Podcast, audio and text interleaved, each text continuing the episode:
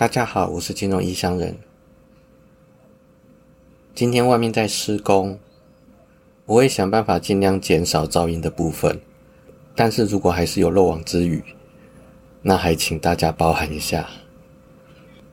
最近美国的一些数据出现明显降温的现象，虽然说数据降温代表刺激通膨的力道减少，间接提升费的持平利率的可能性。不过，这也代表经济走下坡。不管数据升或降，对整体经济来说都是有利有弊。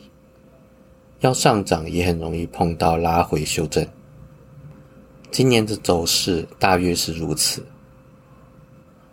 要等到费的认定通膨已经完全没有影响，利率持平，甚至开始考虑降息的时候，市场的走势才会比较明朗。关于辉达 NVIDIA 显示卡需求的部分，先前我虽然说过，觉得现在显示卡昂贵的让人难以下手，但是我确实有换显示卡的需求。以我现在的 GTX 一零五零来说，有一些游戏像是巫师三次世代版，或者是恶灵古堡重置版等等，即使是把特效、材质等等的选项调低，仍然达不到每秒六十格。甚至是只有三四十格而已。光线追踪功能在一零五零就别想了，因为一零五零根本就没有光线追踪功能，那是 RTX 二零系列以后才开始有的，所以不得不慎重考虑换一张新的显示卡。在考虑许久之后，选择了四零六零钛十六 G 的版本，再加上因为瓦数不够而添购的新电源供应器。即使已经想办法找折扣，最终也是十几张小朋友出走了。因为有需求，就算觉得贵，但还是会买。四零七零也是一堆人在骂，说是把 DLSS 三拿掉之后，跟三零七零差不多。但是骂归骂，还是会去买，因为有了 DLSS 三。加了光追的画面才可以进入六十格以上的可用程度，这个才是 end user 最终使用者真实的想法。四零系列贵是贵，但是有需求还是会买。这也就是皮特林取选股法说的：先当产品的使用者，了解使用者心底真实想法，而且觉得好用，会有一堆人买之后，再把这张股票列在清单之内。进行第二次的筛选，或者是等好的时机来进场。接下来进入主题。最近有人问我对一本投资书籍的看法，这个书名是《非式思考》，作者菲比斯是 PTT 股票板上的名人，人称“飞神”。他从月收入二十二 K 开始，资产从十万翻成好几个亿。一开始因为忙碌。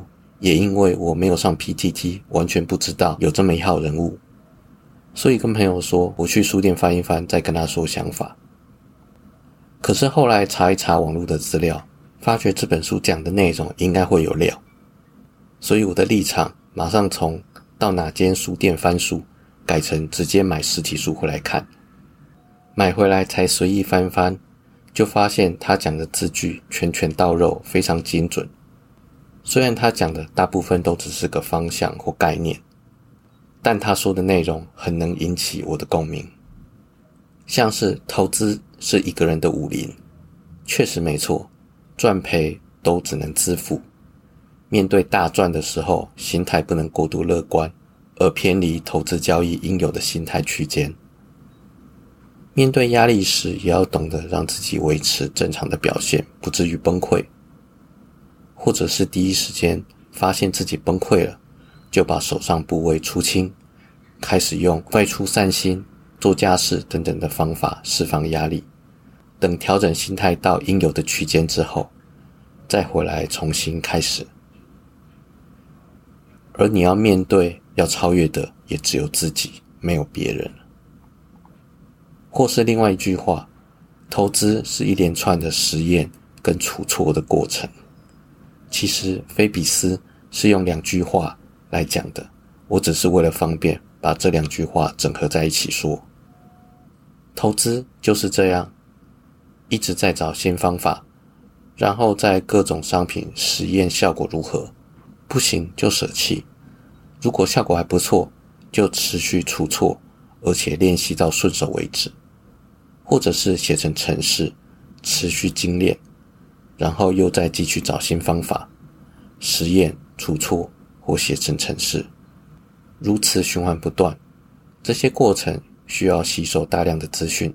花大量的时间还有精力来实验跟出错，而且除非你有团队，不然基本上都是一个人孤独的进行。所以要能耐得住寂寞，一个人研究实验出错，有点像是穿白袍在实验室工作的科学家，或者是在现场持续优化执行的工程师，不是吗？台湾写投资交易的书有一种滥觞。就是会写接近自传式的交易心路历程，而且是很大的篇幅。非是思考这本书也不例外。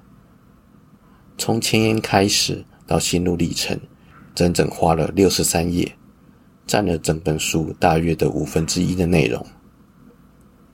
心路历程不是不能看，而是作者用自己的角度来看这些事。但是会赚钱的那些案例。你却不见得能百分之百复制，除了不见得能用完全相同的角度去看事情以外，作者可能有你没有的特殊能力，所以没办法复制。这部分可以看，可以试着做，不过要有无法百分之百复制的心理准备。当做小说看是 OK 的。另一方面，心路历程里面，作者写掉进去过的坑。犯的错误，倒是要很扎实的阅读，并引以为戒。这些坑只要用心就能够避开。毕竟投资交易的过程，比的是谁做对的事情多，还有比谁犯的错少。作者踩过的坑，一定要想办法百分之百避开。像是菲比斯在一百零九页开始讲的“朋友、亲人、另外一半跟投资”这个章节。就以他父亲为负面案例当做教材，等于是躺着写跟读者说，要跟负面情绪或对你有负面影响的人做好断离舍。这个章节主要在讲一个专业投资人要如何应对跟挑选人际关系，除了亲人，还有朋友跟另外一半。虽然菲比斯没有明说，但良好的人际关系。可以帮忙创造情绪稳定的操作环境，进而提升操作稳定性以及胜率。我想菲比斯的意思应该是，良好的人际关系对人生各个层面都有重大的正面影响。当然，投资交易也包括在内。除了菲比斯在书中讲的内容以外，我个人觉得，不管是各个类型的关系，在挑选的时候。情绪稳定和愿意沟通都是很重要的因素。当然，你要这样要求或挑选别人，自己也要想办法做到才合理，不是吗？非是思考这本书，我会用两到三集来讲。今天先讲我觉得重要的部分其中之一。